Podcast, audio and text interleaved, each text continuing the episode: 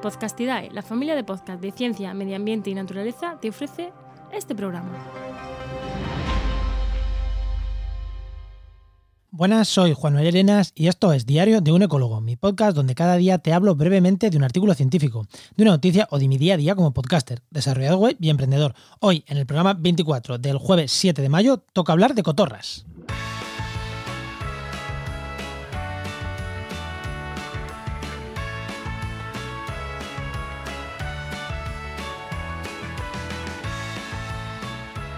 Y vamos a hablar de cotorras. No he dicho cotorra de Kramer, no he dicho cotorra argentina, porque en realidad voy a hablar de las dos, voy a hablar de cotorras. ¿Y por qué voy a hablar de cotorra? Bueno, por dos cosas. Se han producido dos cosas que me hacen, bueno, que hoy dedique el programa a las cotorras.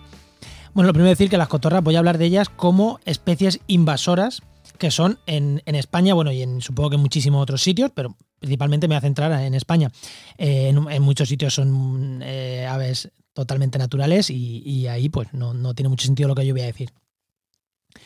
Pero voy a hablar de cotorras por dos cosas. La primera, porque eh, hace ya unas, un par de años, quizá creo, creo que es un artículo del 2018, publicamos en la web de restauraciondeecosistemas.com un artículo sobre cotorras y sobre cómo habría que controlarlas, básicamente cazándolas, para que no destrocen eh, las poblaciones de murciélagos, por ejemplo, en algunas ciudades, como son los nóctulos de, de, Sevilla. Y unos investigadores dijeron que la mejor manera de acabar con las cotorras y la única manera de acabar con las cotorras por desgracia, y que no generen daños, era a tiros con ellas. ¿Vale? Entonces, rescatamos ese artículo que lo compartimos en redes, en redes sociales, de, en las redes sociales de restauración de ecosistemas.com. Y alguien entró, eh, alguien no, eh, César Herraiz, que es en Instagram ch.tote, y nos dijo de que nos habíamos equivocado en la foto que habíamos puesto de las especies. Creo que hablábamos de de Kramer y, mi compañera había puesto la Argentina o al revés, no me acuerdo, no me acuerdo exactamente, pero bueno, que decía que nos habíamos equivocado, ¿no? Y nos contaba además que el efecto sobre la fauna urbana de la de Kramer y la de Argentina es muy diferente, aunque las dos perjudicial, pero es muy diferente. Nos contaba el porqué y yo le dije, joder César, pues escríbete un artículo, lo compartimos en la web de restauraciondeecosistemas.com aportando esta información que a mí personalmente me parece muy valiosa, porque yo recuerdo que ya había habido debates con este artículo inicial, muchos debates sobre es que eso lo hacen las argentinas, no, es que eso son las de Kramer, es que en la Argentina no, no producen daño, las que hay muchas son argentinas, que de Kramer hay muy poquita, bueno, un caos. Entonces, pues César se, se animó a escribir un artículo y que lo vamos a publicar se ha publicado hoy, ¿no? Eh, creo que más o menos a la vez que este podcast se va a publicar en la web de restauracionecosistemas.com. ¿Y qué nos decía ahí César? Bueno, pues nos decía que exactamente lo mismo. Hay dos cotorras en España. Los cotorras, para quien no lo sepa, son esos pajarillos verdes que son como mm, loritos pequeños verdes que están en muchísimas ciudades, que son súper escandalosos, que van un montón de golpe y que a mí me parecen bonitos, pero son un peligro. Y en España hay dos tipos de cotorras que todas proceden de sueltas de gente que tenía en sus casas, en sus jaulas cotorras, las soltó o se le escaparon y, han montado unas colonias en un montón de ciudades, ¿vale? Colonias enormes. Entonces, ¿qué dos especies de cotorra tenemos? Pues tenemos la cotorra argentina y la cotorra de Kramer. ¿De dónde diferencias entre ambas? Bueno, lo primero de dónde son. La cotorra argentina es de Sudamérica y la cotorra de Kramer principalmente está en África y en Asia. Eh, hay algunas diferencias como la coloración y alguna cosita más que quien quiera tenga interés, pues que vaya al artículo de restauraciondeecosistemas.com y que voy a dejar también la nota del programa y las vea, ¿no? Porque, bueno, creo que alguna tiene unas partes grises, otras no. Bueno, en realidad, pues alguna diferencia, ¿no? Pero lo que a nosotros más nos importa es el comportamiento que tienen estas cotorras y por qué afectan a la fauna eh, de las ciudades. Digo las ciudades porque básicamente estas especies son urbanas. Eh, por lo pronto, casi todos los nidos que tienen, casi todo lo que han las poblaciones donde se han crecido mucho es dentro de ciudades, en Madrid, en Sevilla, en otras muchas ciudades.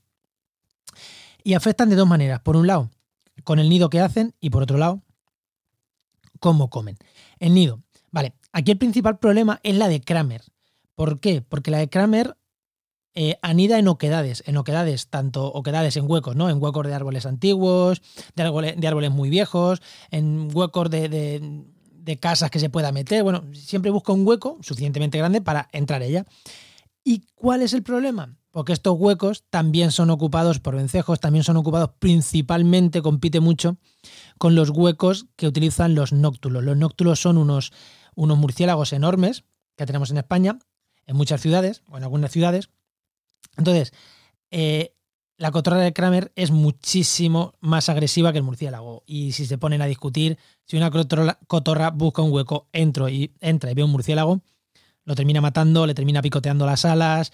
Bueno, eh, ahí quien pierde básicamente es el murciélago.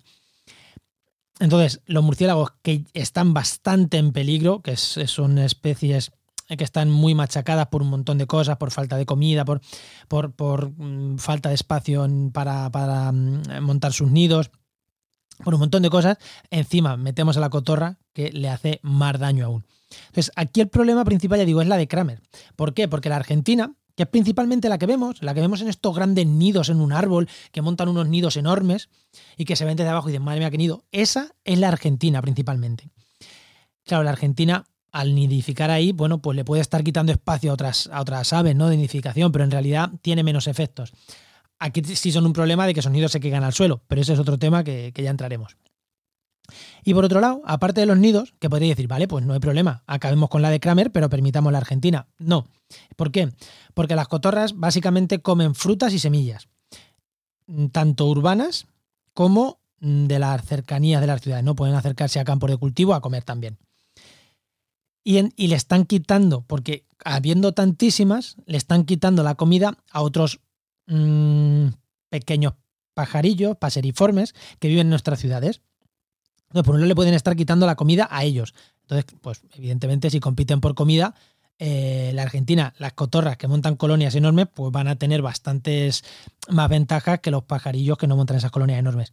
Pero es que por otro lado, la cotorra argentina, y aquí sí la argentina, no la de Kramer, aquí la otra, para que veamos que las dos afectan, también puede comer huevos y pollos, por lo que, por lo que nos cuenta, por lo que nos cuenta César en este artículo que os estoy comentando. Entonces, claro, si come huevos y pollos de pajarillos de paseriformes, pajarillos, para que entendamos todo lo que estamos hablando. Jilgueros, gorriones, estos pajaritos pequeños. Claro, si, come huevos y pollos y tenemos muchísimas en nuestras ciudades, pues tenemos eh, de nuevo un problema gordo. Vale, pero aquí decir una cosa, que la culpa no es de las cotorras. Las cotorras han llegado aquí por nosotros. Si hubieran llegado de manera natural, el problema sería otro. Aquí la culpa es nuestra, que somos la especie humana la que ha, traído aquí a las cotorras y las que creo que, yo personalmente creo que tiene que tomar cartas en el asunto y limitar sus poblaciones. Y vuelvo al artículo original, el que os hablaba de 2018. No hay mejor manera de limitar las poblaciones de cotorras que cazándolas. Lo siento mucho por mis amigos los animalistas, que de nuevo se meterán conmigo, pero no hay otra forma de cazarlas. ¿Por qué? Porque una cotorra puede vivir 20 años. O sea, en 20 años el destrozo que puede hacer sobre la fauna local puede ser irrecuperable. Eh, no las poblaciones en 20 años de murciélagos las puede destrozar, de muchos paseriformes se las puede cargar. Entonces, hay que controlarlas y hay que controlarlas rápido. No puede decir, no, que las esterilicen y que. No, no, es que no sirve, porque esterilizarlas tarda 20 años en morirse. Por mucho que le pinchen los huevos, por mucho que hagan de todo. Entonces, por desgracia, la manera más efectiva es cazándolas. Ojo, con, las medidas eh, de seguridad pertinentes, con todo. Y luego lo de cazarlas, como proponen, no, que las cacen y las lleven a otro sitio. Bueno, eso es imposible, literalmente. No, no puedes cazar estas cantidades de animales y llevarlas a su sitio de origen porque les puedes estar metiendo ahí enfermedades. No, al final tampoco es, tampoco es una solución. Bueno, simplemente deciros ya por último que, os voy a dejar el enlace a los dos artículos, el que hemos publicado hoy y el que publicamos hace cosa de dos años en, en restauraciondeecosistemas.com, en las notas del programa, por si queréis echarle un vistazo, que creo que son muy interesantes y si queréis compartirlo también.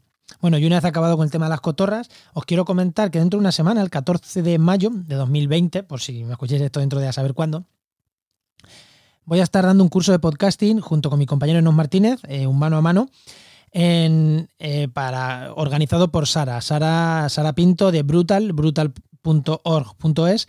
Si queréis inscribiros al curso, creo que son 8 euros lo que cuesta. No estoy seguro 100%, ¿vale? Pero creo que es eso.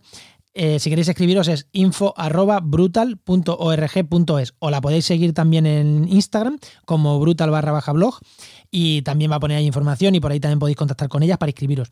Es un curso que en dos horas contamos todo lo necesario para montar un podcast. Eh, ya tenemos ya el, curso preparado y, en dos horas os podéis llevar una idea perfecta de, vale, ¿qué es lo que necesito para montar mi podcast? Con eso yo creo que si alguno se anima, con eso tiene lo suficiente para arrancar su propio podcast. Pues la inversión no es grande, ¿no? Si por 8 euros te cuentan cómo montar un podcast, pues pues, pues bueno, yo creo que no es grande la inversión. Así que os interesa, pues escribiros info brutal.org.es y le decís que, os queréis inscribir y le decís que venís de, este podcast, bueno, simplemente por, curiosidad, por saberlo. Y nada, si te ha gustado este podcast, sigue, síguelo en tu reproductor, como, búscalo como diario de un ecólogo y espero vuestros comentarios en Twitter como jmarena barra baja eco y en, y en mi página de Facebook e Instagram como Juan María Arenas. Nos escuchamos en la siguiente página de mi diario. Adiós.